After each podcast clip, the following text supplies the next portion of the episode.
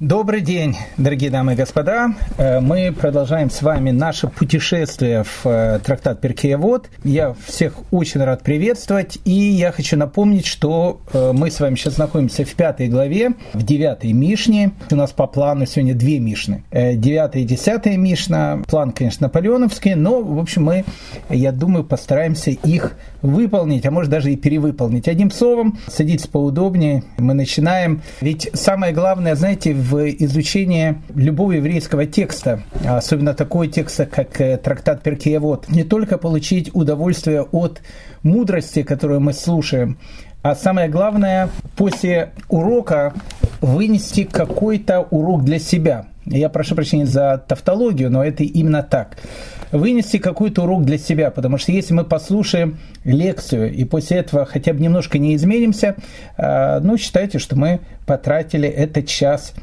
зря. Но так как э, э, время, как сказал Бенджамин Франклин, это деньги, а, поэтому давайте будем ценить наше время и постараемся, постараемся сегодняшнюю Мишну, девятую или, может, помощью десятую, не только э, насладиться мудростью наших мудрецов, но и, самое главное, получить какой-то урок для самих себя. Итак, девятая Мишна, точно так же, как и восьмая Мишна, она говорит о причинно-следственных э, каких-то связях. Мы об этом говорили с вами на нашем прошлом разговоре, и э, мы с вами э, говорили о том, что ну вот как бы очень сложно бывает определить, из-за чего у человека происходит то или другое событие в его жизни. Бывает огромное количество разных причин, из-за чего оно может произойти. Ну вот, не знаю, допустим, человек спешит на работу, спешит на работу, прибежал на остановку, запыхался весь. И, знаете, бывает такая вещь,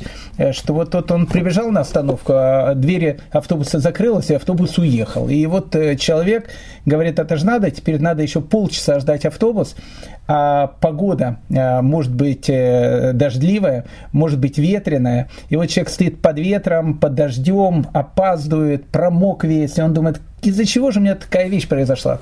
Почему же я вот сегодня опоздал на автобус? Что я такое плохое сделал? Поэтому э, мы с вами говорили на нашем прошлом уроке, что сказать конкретно, э, из-за чего человек опоздал на автобус, нам очень-очень сложно, потому что может быть какое-то, ну, гигантское количество причин.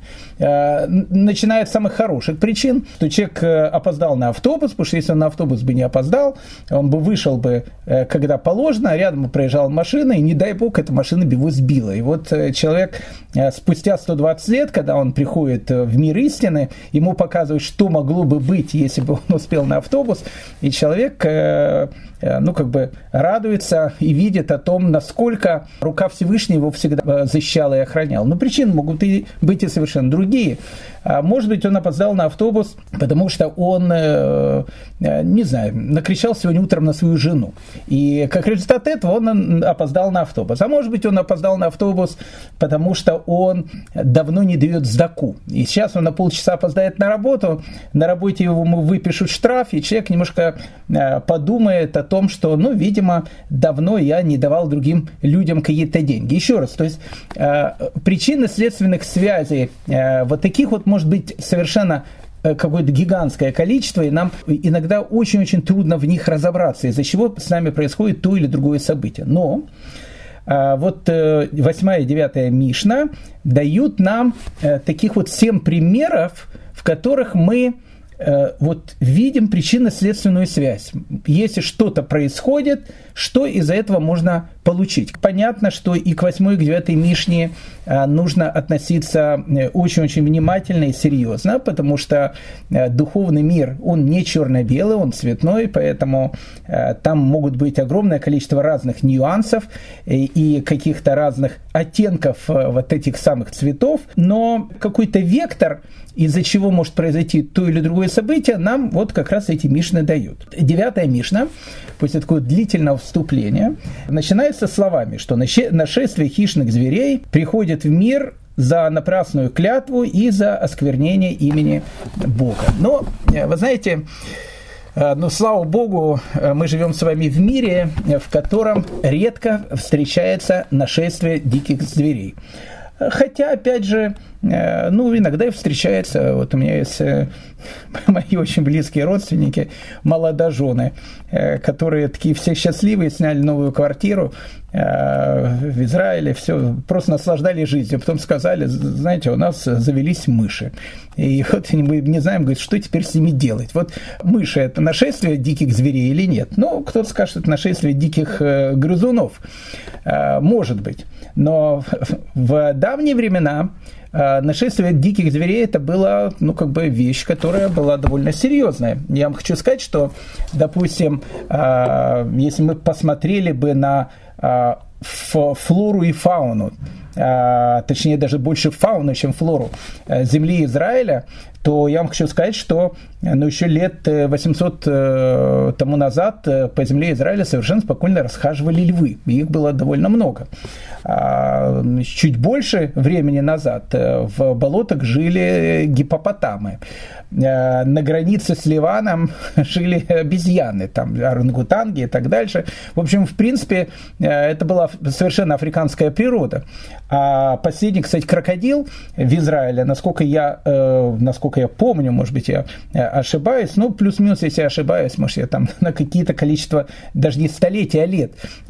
Последнего крокодила в Израиле Э, по-моему, видели еще в начале 20 века.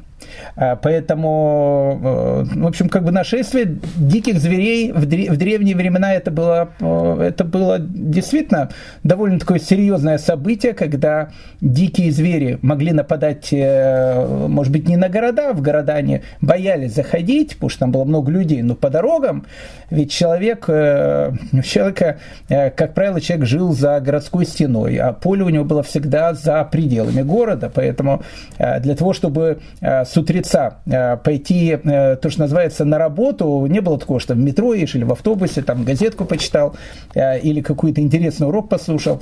Надо было идти. Иногда надо было идти довольно хорошее расстояние. А вечером люди, как правило, возвращались домой, и тоже возвращались домой сами, поэтому какой-нибудь, ну не скажу, что бегемот или крокодил, но какой-то лев совершенно спокойно мог ему встретиться по дороге, и поверьте мне, э, встреча эта могла бы быть э, довольно печальной.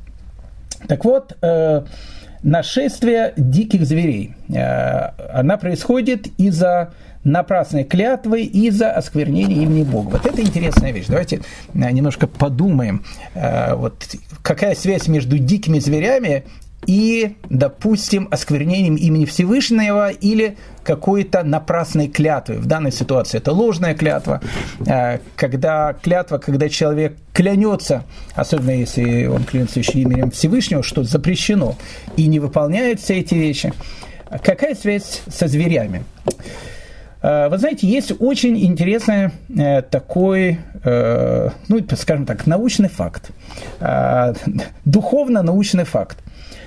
Почему животное иногда боится человека, а иногда не боится человека? Ну вот, к примеру, э, есть известная история, связанная с Даниэлем. Э, все э, знают этого библейского персонажа, есть у нас книга Даниэля. Так вот, Даниэля, как все помнят, его бросают в такую специальную яму, и в этой яме были голодные львы. А, и были все уверены о том, что Даниэля там разорвут в клочья, вообще от него ничего не останется. И когда а, там прошла целая ночь, и под утро заглянули в эту яму, увидели о том, что Даниэль а, жив-здоров, а львы рядом сидят э, с ним, э, э, даже не как львы, а как морские свинки, так с, с любовью в глазах смотрят на Даниэля. Так вот, возникает вопрос, а почему это происходит? Из-за чего это происходит? Дело в том, что животное, как правило, нападает на человека, когда оно в нем видит другое животное – ну, другое животное. А, потому что если мы послушаем и, будем долго вчитываться в дарвинскую теорию, мы с вами узнаем о том, что человек относится тоже там, к типу там, приматов, а, ну, только там высших приматов. Есть там орангутанг, есть там шимпанзе, есть homo sapiens. Это такой, в общем, в принципе, высший примат. Поэтому если человек э, относится к себе именно как к высшему примату, то другое животное его воспринимает тоже как примата.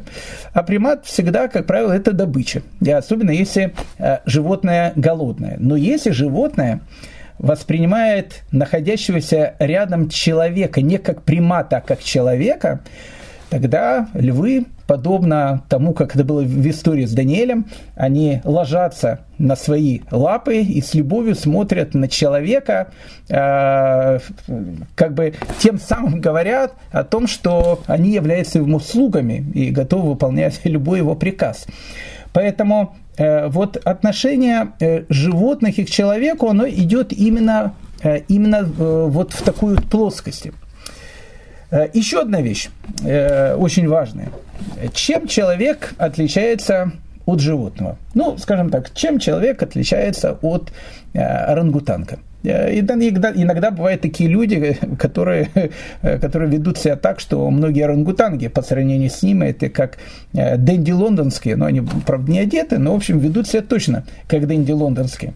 Но вообще, чем человек отличается от животного? Ну, можно сказать о том, что он называется homo sapiens, человек разумный. Но с точки зрения еврейского закона, человека выделяет не разум, от э, животной природы. Человек выделяет способность говорить. Опять же, мы не будем сейчас входить э, в подробности о том, почему в словах есть какая-то ну, очень серьезная божественная тайна, потому что мы знаем, что мир, он был сотворен тоже при помощи слова. Если вы помните, э, буквально первая Мишна нашей пятой главы говорила о том, что десятью речениями Всевышний сотворил мир. То есть мы видим о том, что так как человек, он создан по образу и подобию Творца, так э, один, э, одно из этих подобий заключается в том, что человек, он может говорить. Поэтому э, язык человека и слово, которое произносит человек, оно имеет очень-очень важное значение, как физическое, так и духовное.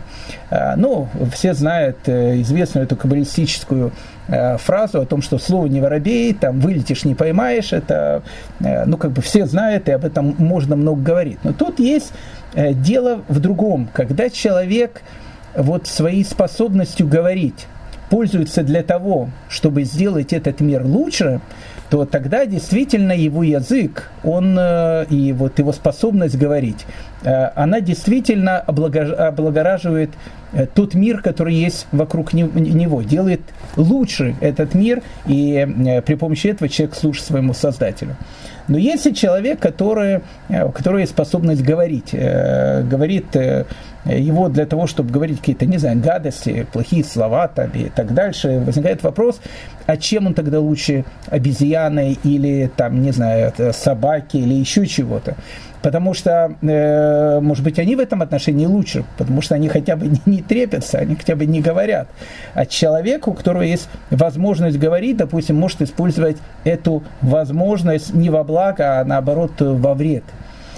Поэтому э, хищные звери, э, они являются вот, ну, как бы прямым следствием того, что человек неправильно использует свой язык, неправильно использует свой Э, потенциал того, что он при помощи языка может сделать в этот мир лучше, красивее и наполненным э, большей духовностью. Поэтому написано, что нашествие хищных зверей приходит в мир за напрасную клятву и за осквернение имени Бога. Изгнание приходит в мир за идолопоклонство, за разврат и за кровопролитие, и за нарушение седьмого года Шмиты изгнания.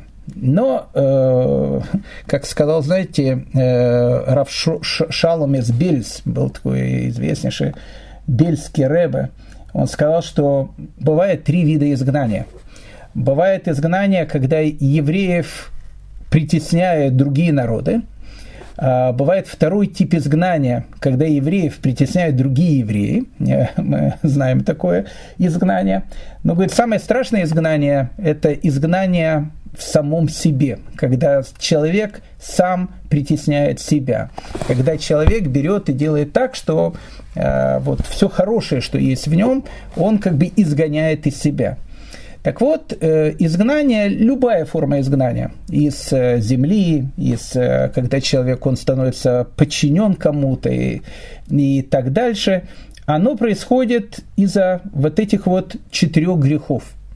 Мы знаем о том, что Иерусалимский храм, первый Иерусалимский храм был разрушен как раз из-за греха идолопоклонства, разврата и кровопролития. Э, ну, любой человек сейчас может сказать о том, что э, идолопоклонства сейчас нету. Сейчас, в общем, все люди э, либо вообще никак не настроены, агностики такие, либо, в общем, все такие в той или иной степени монотеистически настроены. Но на самом деле это не совсем так, потому что идолопоклонство – это такая вот тема довольно широкая. Иногда человек может поклоняться Э, не обязательно какому-то там, не знаю, там балу или какому-то перуну. Э, иногда человек может поклоняться там деньгам, иногда человек может поклоняться э, не знаю, моде. Иногда человек может поклоняться сигарете. Вот особенно речь идет о курильщиках. Вот такой человек является представителем культа э, курильщика, потому что, э, потому что ну, действительно, из-за из э, того, что он там курит, не знаю, вскакивает ночью для того, чтобы выкурить очередную сигарету, в том или иной степени он является рабом этой самой сигареты, поэтому он находится в определенном изгнании, потому что изгнание, оно, как сказал Равшалам из Бельс, не обязательно должно происходить в том, что человека изгоняет из земли, на которой он находится. Это может быть изгнание внутреннее. Поэтому э, у нас бывает, разврат, ну, разврата у нас хватает, кровопролитие. Ну, э, когда-то кровопролитие, действительно кровопролитие, когда один взял, убил другого. Но с точки зрения еврейского закона мы прекрасно знаем, что если человек публично оскорбляет другого человека, это подобно тому, что он проливает его кровь. Поэтому понятие идолопоклонства, разврат и кровопролития, оно может быть и в широком смысле этого слова, может быть и в узком смысле этого слова. Так вот, любое изгнание, любое э, нахождение человека Э, не обязательно, что еще раз, когда его выгоняют из своей земли. А может быть, часто происходит то, что человек и выгоняет из своей земли. Сколько у нас сейчас по всему миру там беженцев и так дальше. Опять же, и я э, предупреждал в начале нашей Мишны, мы не можем выводить причину какую-то следственную связь напрямую, потому что тут э, все очень-очень может быть сложно. Нельзя сказать, что, не знаю, любой беженец, который сейчас есть, из-за того, что в его стране там было идолопоклонство, разврат и кровопролитие, потому что мы можем привести намного больше стран, где этих грехов в тысячу раз больше, и никого там, к сожалению, а, ну, может быть, к счастью, не изгоняют. Поэтому, но в, в принципе одна из причин изгнания связана именно с этим. И э, четвертая причина – это нарушение седьмого года, года Шмиты. Вот у нас сейчас был год Шмиты, э, и поверьте мне, э, у нас просто нету на это много времени, но, может быть, мы когда-то, если захотите, посвятим этому урок. Э, если мы исторически проследим ну, огромное количество лет шмиты, э, как правило, в год перед шмитой, в сам год шмиты, э, часто в год после года шмиты, всегда происходят те или иные неприятности. Честно сказать, когда больше было года три э, до года Шмиты, я уже ждал, что же такое произойдет. Поэтому, э, когда произошел коронавирус, э, я как бы внутренне ожидал, что, что такое произойдет. И тут в год Шмиты мы видим, происходят такие страшные события в Европе, война и, и так дальше. Поэтому год Шмиты это очень такая... Понимаете, это очень глубокая тема я не хочу, чтобы мы в нее углублялись, потому что мы тогда далеко не пойдем, а э, будем э, говорить э, уроками, часами о том, почему так важно соблюдать седьмой год, год Шмиты. Но одна из причин, она заключается, знаете, в чем? Я вам скажу. Она заключается в том, что вот в известной советской песне было сказано о том, что человек проходит как хозяин э, необъятной родины своей. Так вот, э, когда человек воспринимает э, себя хозяином природы, когда человек воспринимает себя хозяином жизни и считает, что вот как он должен делать, это является правильно, и э, как бы человек никому не подчиняется, а подчиняется только э, там, сам себе, э, то тогда, в общем, все это приходит к довольно таким трагическим последствиям, потому что одна из главных идей года Шмиты, она заключается в том, что человек должен объявить свою землю э, как бы принадлежащей абсолютно всем. А это очень сложно. Это очень сложно Э, взять и решиться э, и, и, ну, как бы, и понять то, что все, что принадлежит тебе, на самом деле тебе не принадлежит.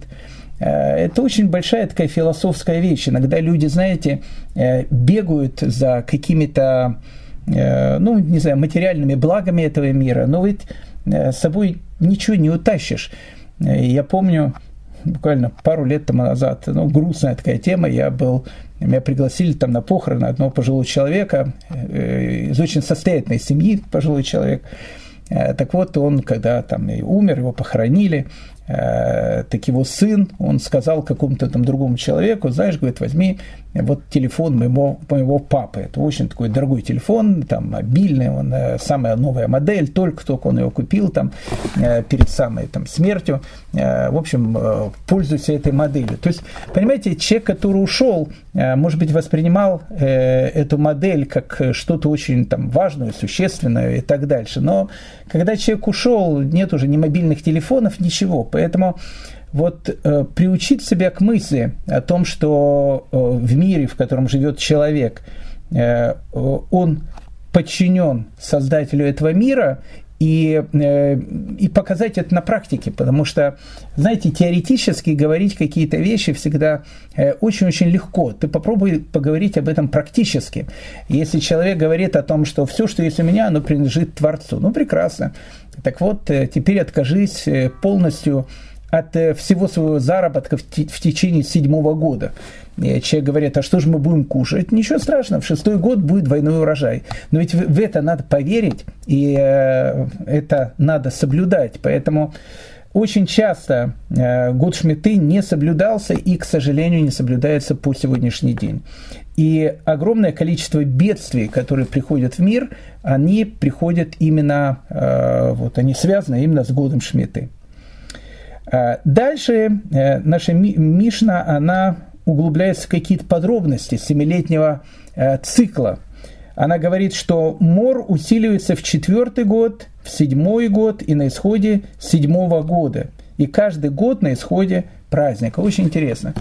Оказывается, что Э, бедствия, они э, усиливаются всегда в третий год, э, в шестой год, на исходе года Шмиты, на исходе седьмого года, и каждый раз на исходе праздников. Это очень интересная вещь. То есть мор в данном ситуации не имеется в виду, что в современном мире человек там, не знаю, там голодать начинает и так дальше. В данной ситуации речь, наверное, идет в первую очередь о том, что ну, как бы экономической у человека все становится намного дороже, тратит он больше, зарабатывает он не больше, и, в общем, как бы по карману это все начинает бить. Почему же такая именно вот градация? Третий год, шестой год – Э, на исходе седьмого года и после каждого праздника. Дело в том, что э, у нас есть такое понятие, что э, на исходе третьего и шестого года мы даем специальный маасер, специальную десятину от э, всего, что мы имеем. В частности, в первую очередь, конечно, речь идет о десятине урожая. Мы отдаем ее бедным.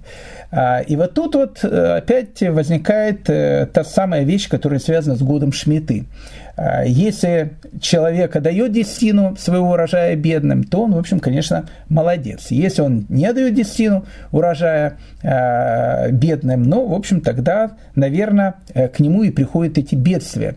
А, очень часто человеку кажется о том, что не давая э, и не э, помощь другим и не помогая другим, э, человек может сэкономить какую-то сумму денег. На самом деле это все совершенно не так, потому что если человек посчитает в конце года, на что он тратил деньги и куда у него деньги уходили, он увидит, что было гигантское количество каких-то вещей, в которых он просто ну, не то что выбрасывал свои деньги, но, может быть, огромное количество разных вещей. Не знаю, к зубному врачу пошел, там, лекарств какое-то купил, миллион каких-то, может быть, вещей. Поэтому человек все равно лишается этих денег. Второй вопрос, э, как он их лишится? Он их может э, лишиться, отдав зубному врачу, а может лишиться их тем, что помочь другому человеку. Но эффект от этого лишения будет совершенно разный. Так он этих деньги просто потеряет, так, так эти деньги в духовном плане всегда э, останутся с ним. Так вот, оказывается, что Э, вот третий и шестой год семилетнего цикла, а мы живем, опять же, по семилетним циклам, потому что седьмой год это и есть год Шмиты, как раз и э, происходит время, когда человек э, дает десятую часть своего урожая для бедных. Поэтому написано в нашей Мишне, в четвертый год из-за десятины для бедных третьего года. То есть, когда человек в третий год конце третьего года не дает ту десятину, которую он должен дать бедным, э, он может быть уверен, что четвертый год у него будет веселый. Э, в седьмой год из-за десятины для бедных шестого года.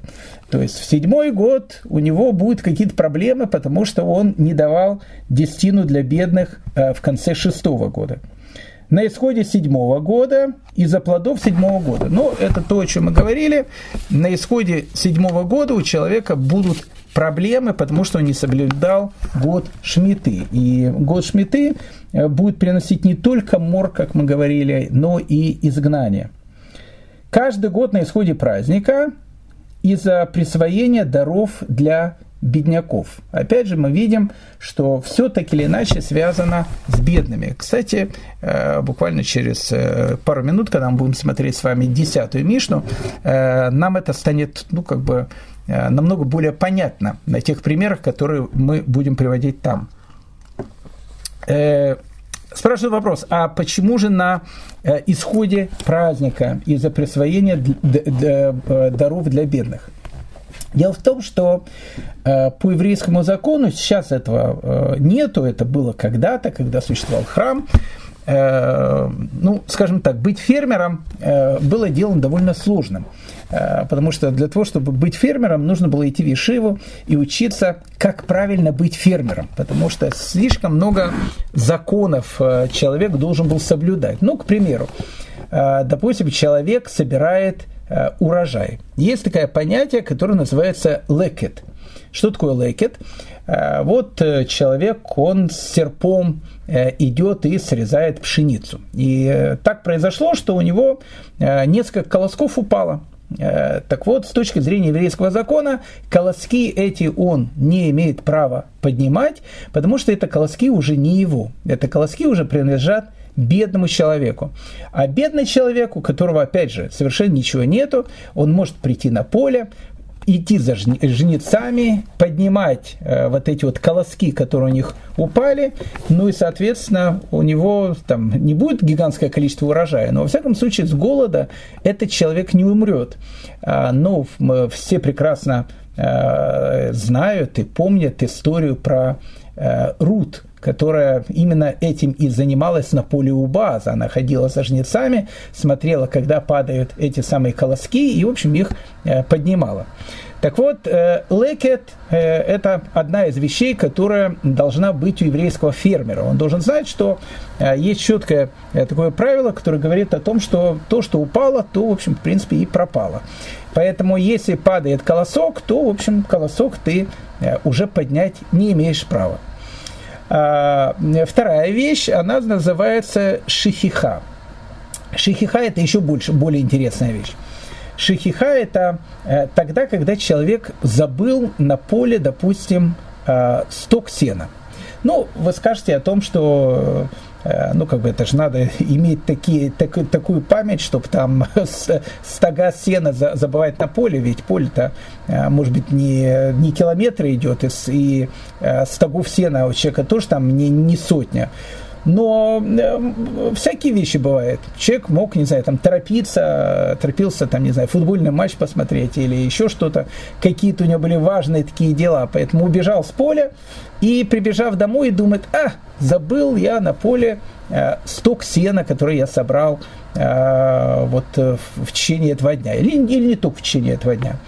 Так вот, э, тот сток сена, который забыл человек, э, он называется шихиха, то есть забытый сток сена, и он уже, уже ему тоже не принадлежит. А кому он принадлежит? Он принадлежит бедным, которые имеют право прийти на это самое поле э, и, в общем, забрать э, это самый сток сена. Ну и, э, не знаю, там последняя вещь, которую можно упомянуть, допустим, это закон, связанный э, с таким понятием, как ПА. А ПА э, это какой-то кусочек поля, который человек э, перед тем, как начинает его обрабатывать, говорит о том, что эта часть поля, она, в общем, в принципе, мне не принадлежит. Она принадлежит беднякам. И любой бедняк может прийти и, в общем, как бы э, собрать какую-то часть этого поля. Поэтому, когда человек живет э, с мыслью о том, что э, у него в каждом Э, долларе, который он берет, э, находится 90 центов, это, это, это хорошая, такая, хорошая такая парадигма, которая есть у человека.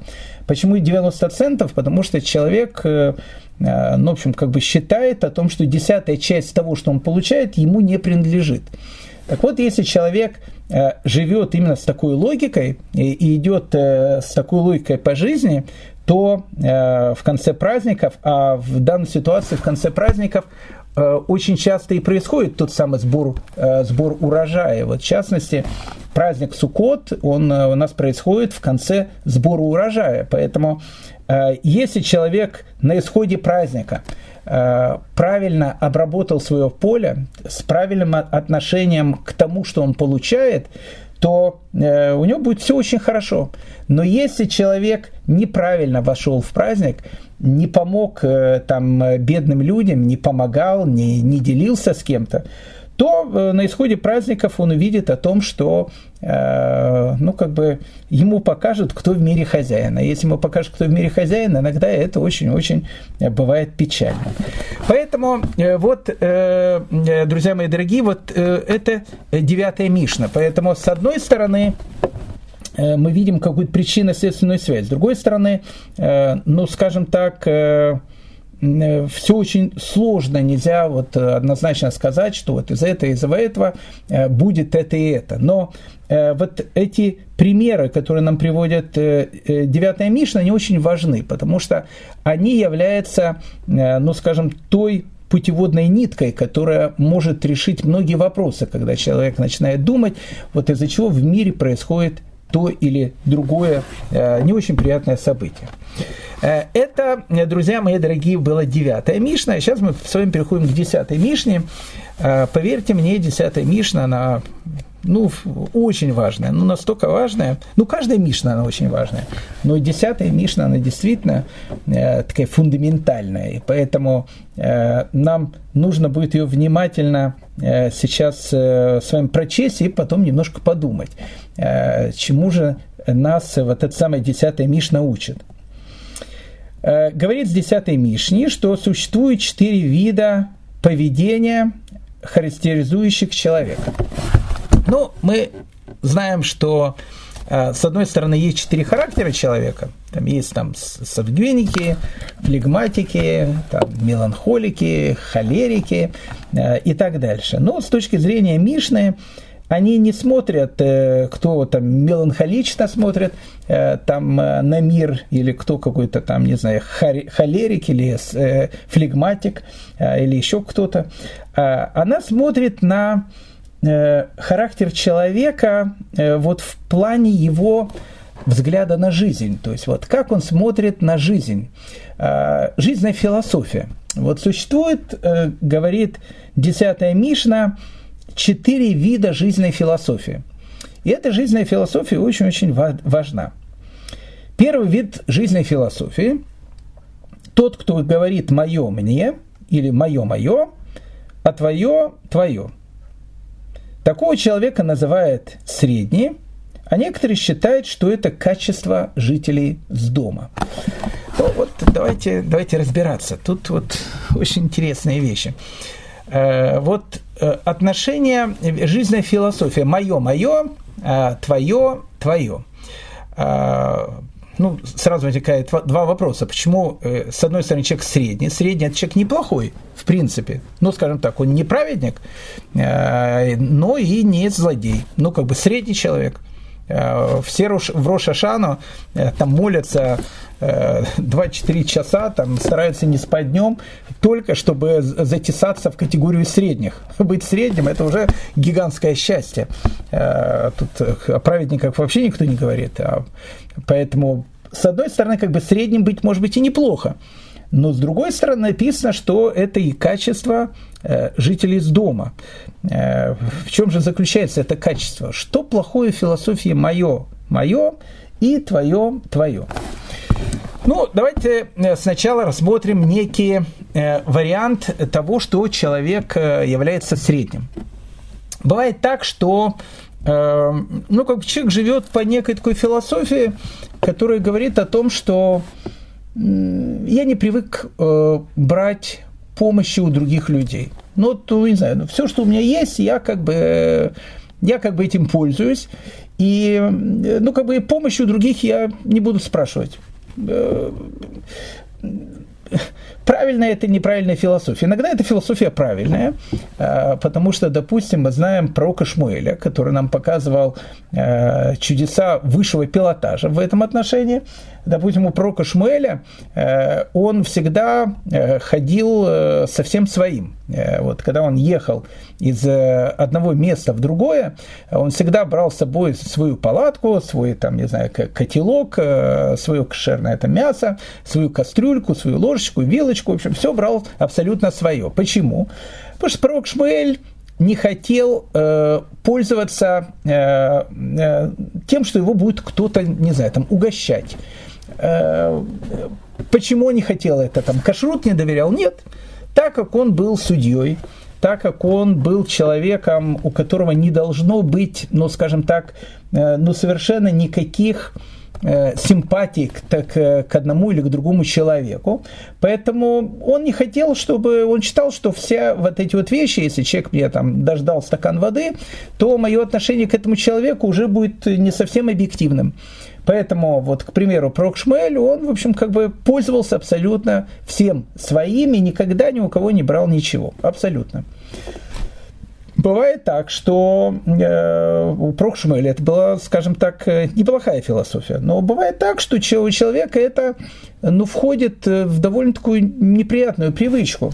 Ну, я не знаю, я знаю таких людей, которые ну, к примеру, не помогает, не то, что не помогает своим детям, может быть, и не помогает своим детям, но они говорят о том, что, ну, как бы мы хотим, чтобы дети были абсолютно самостоятельные, поэтому, как бы, когда мы были молодыми, нам особенно никто не помогал, э, поэтому, в общем, пускай как-то сами себе помогают. Э, потому что человек должен научиться вот с таким Э, с такой мыслью о том, что он может полагаться только на себя. Не, ну, понятно, это не на Всевышнего, это в первую очередь и так дальше.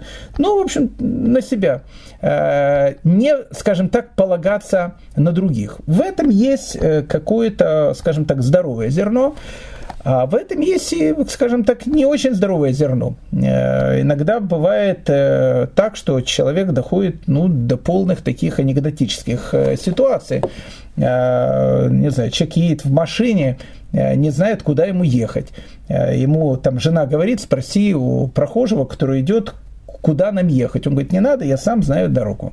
Ну и вот петляет там полтора часа по городу, вместо того, чтобы взять у кого-то спросить. Но такой человек, он не будет ни у кого спрашивать. Почему? Потому что как бы он считает, что мое мне, твое тебе. То есть, ну как бы Э, я сам могу справиться, и ты сам можешь справиться. То есть мы оба сами можем справиться э, с теми жизненными ситуациями, которые у нас есть. Поэтому, в принципе, мне не нужна твоя помощь. Я хочу, чтобы тебе не нужна была и моя помощь. Ну, наверное, такой человек средний, если надо, он и другому поможет. Но его философия заключается в том, что так как я, в принципе, полагаюсь полностью на себя, ты то, тоже должен полагаться полностью на себя.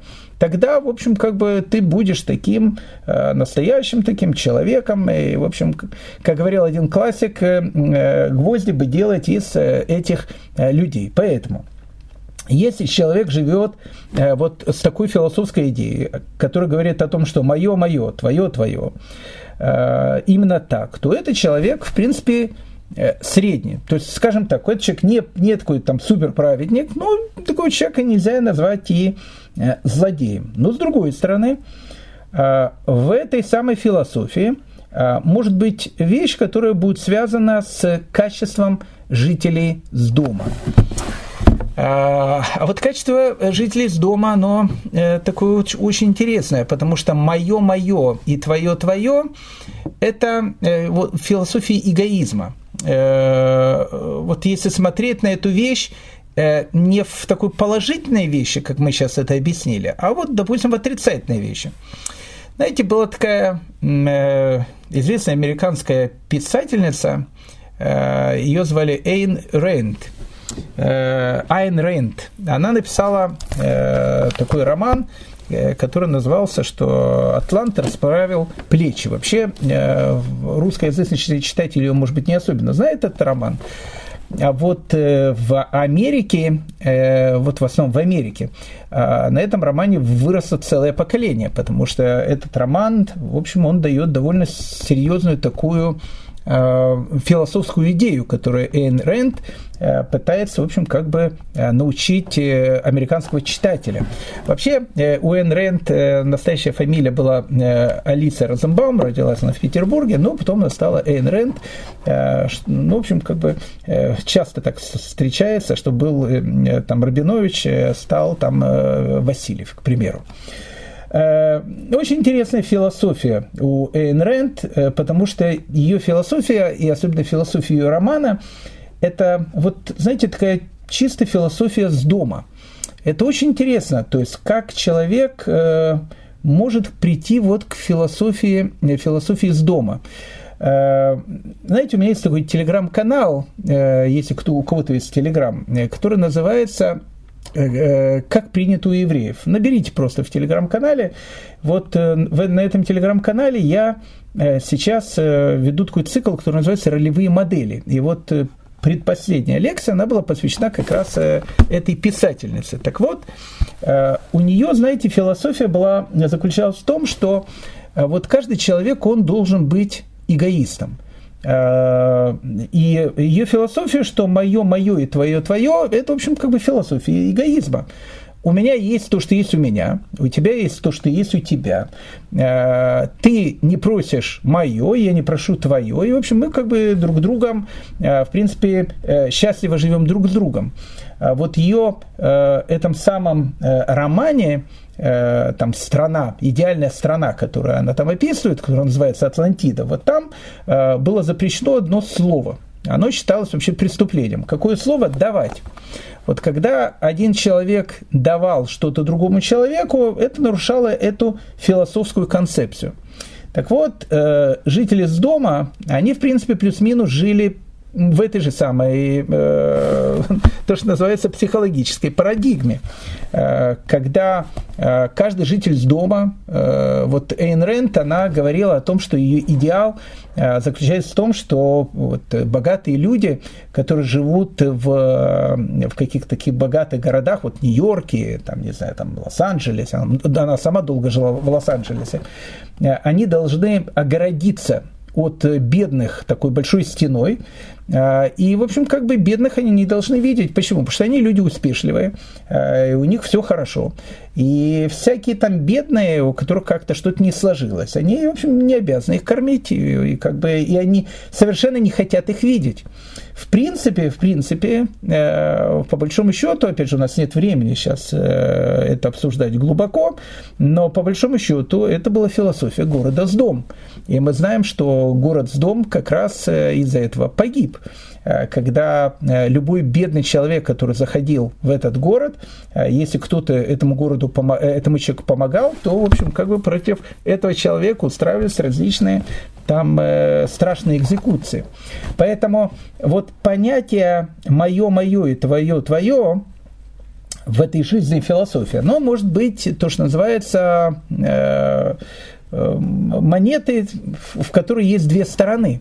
То есть, с одной стороны, э, это может быть жизненная философия безобидная, ну, скажем так, она неправильная, но не совсем правильная. Ну, в общем, как бы она средняя такая. Э, человек должен, в общем, пытаться как-то добиваться всего сам, э, поэтому вот я сам добиваюсь, там, ты сам добиваешься. Опять же, эта философия, она не против того, что если надо, я тебе помогу. Но в первую очередь, как бы, э, вот я полностью надеюсь на себя, ты полностью надеешься на, на, на, те, на то, то, что там на себя.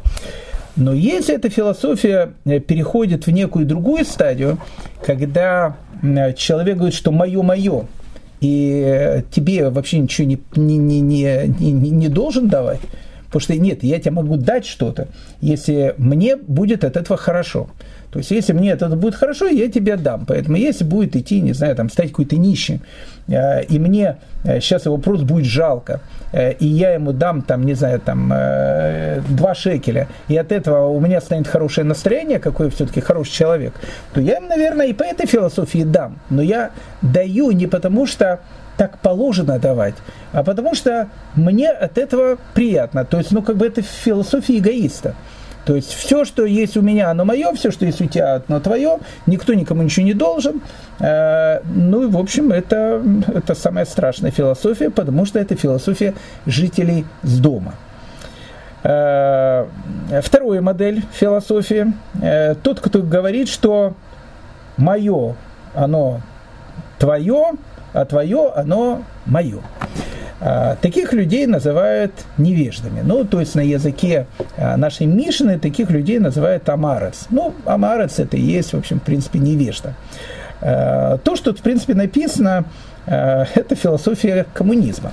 То есть мое это твое, и твое это мое. Я помню, много-много лет назад, еще в прошлом тысячелетии, ну, не по еврейскому, понятно, летоисчислению, когда я еще жил Э, в Советском Союзе был маленький, э, у нас была дача. Э, и под этой дачей, рядом с этой дачей находилась деревня.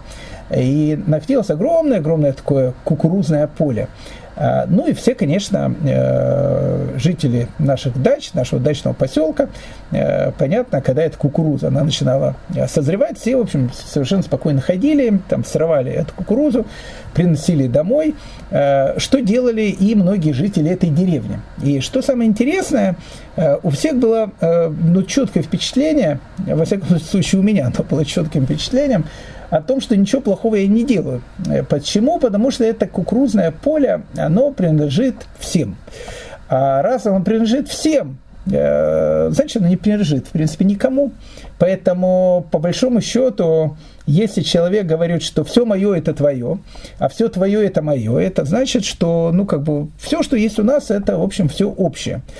А, как правило, э, человек, он не привык жить так, э, когда все общее. Иногда все это общее, оно переходит к каким-то, ну, совершенно таким э, анекдотическим ситуациям. Я помню, много лет назад один раввин из Америки мне рассказывал историю, что Э, он должен был приехать в Советский Союз, э, там, не знаю, начало 80-х годов, там были такие э, очень смелые люди, которые приезжали в Советский Союз, перевозили сюда для евреев какую-то религиозную литературу, еще что-то. Ну, в общем, такие героические были люди.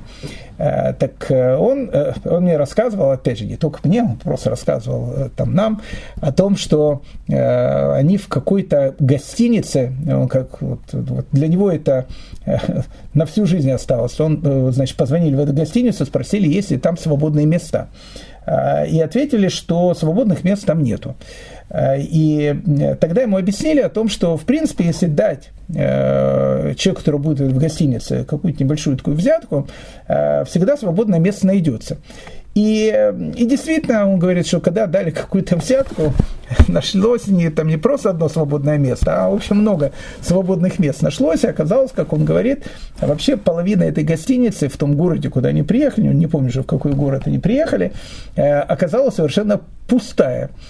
А, а так как он был человеком молодым, и он так очень интересовался всем этим делом, он спросил у как бы, э, человека, который работал в этой гостинице, он говорит, слушайте, а почему, когда мы позвонили и спросили, э, есть у вас свободные места, вы сказали, что свободных мест нету. И он скажет, что то, что э, ответила ему эта девушка, он запомнил на всю жизнь. Он говорит, слушайте, знаете что?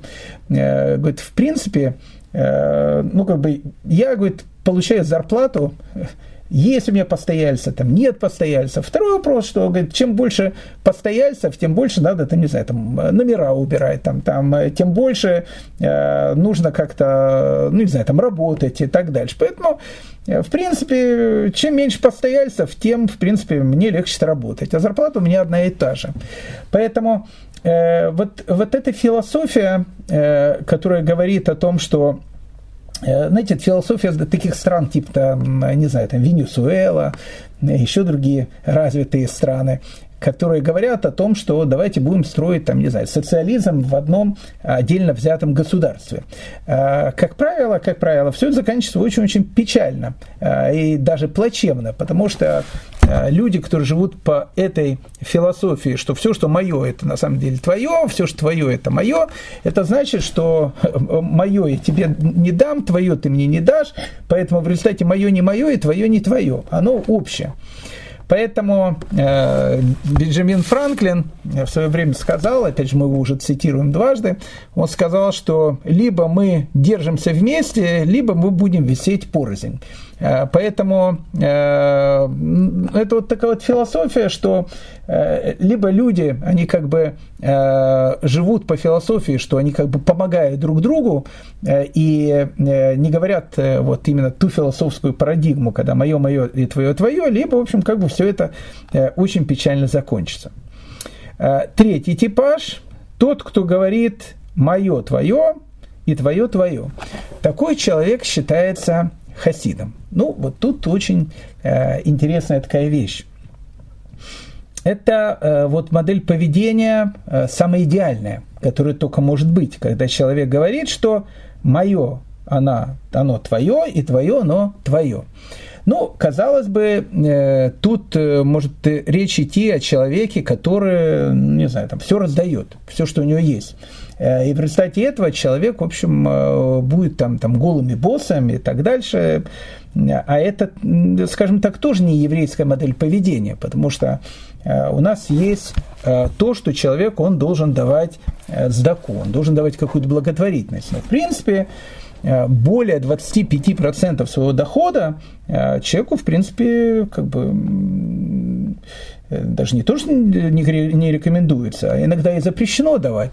Ну, то есть, как бы благотворительность, она должна иметь какую-то какую-то грань. То есть, как говорил Раби Нахман из Брасова, нет заповеди быть дураком. То есть, человек не должен раздать полностью все, что есть у него, и остаться в результате там голым и боссом. Поэтому но тут э, вот этой жизненной философии есть э, вот самая, наверное, правильная дорога, которую человек может выбрать в жизни. Э, самая правильная его парадигма. И такой человек, он будет называться благочестивым, то есть хасид.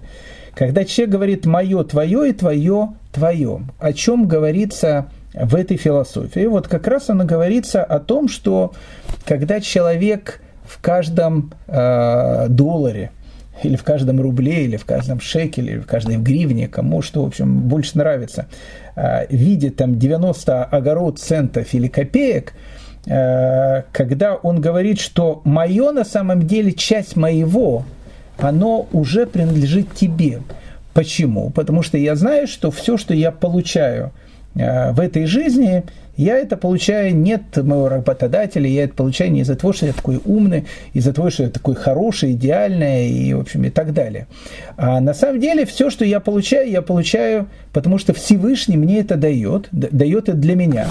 И в каждой вещи, которую он дает, Там есть какая-то часть, которую я должен передать другому. Поэтому на самом деле э, настоящий хасид, настоящий благочестивый человек должен постоянно себя ощущать почтальоном. То есть он должен э, всегда ощущать о том, что в части того, что получил я, есть какая-то часть, которую я должен передать другому. Так вот, если человек живет именно с такой философией, что мое, оно, э, часть моего, оно принадлежит тебе, а то, что есть у тебя, э, мне, ну, в принципе, не нужно, потому что ты можешь, по большому счету, точно так же от части, которая есть у тебя, взять, отдать какому-то тоже другому человеку.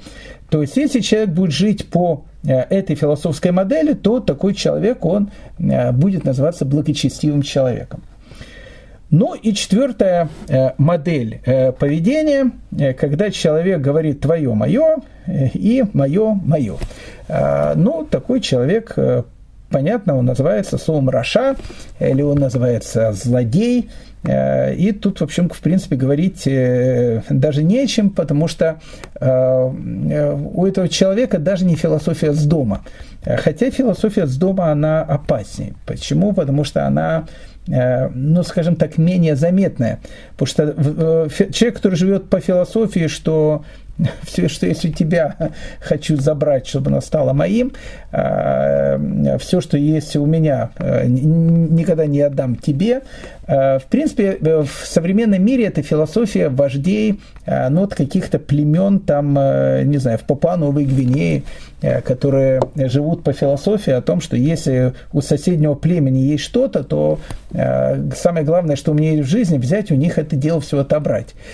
Э, понятно, что цивилизованный человек, э, казалось бы, э, не живет по таким правилам. Но если мы подумаем, мы увидим о том, что, к сожалению, очень часто в нашей жизни мы видим о том, что человек там завидует какому-то другому человеку, не помогает другому человеку, причем иногда специально не помогает другому человеку, потому что Э, чего ему буду помогать, он там что-то выиграет и будет жить лучше, чем я. Поэтому в данной ситуации э, человеку иногда он хочет то, что есть у его соседа, а то, что есть у него, ни с кем не собирается делиться.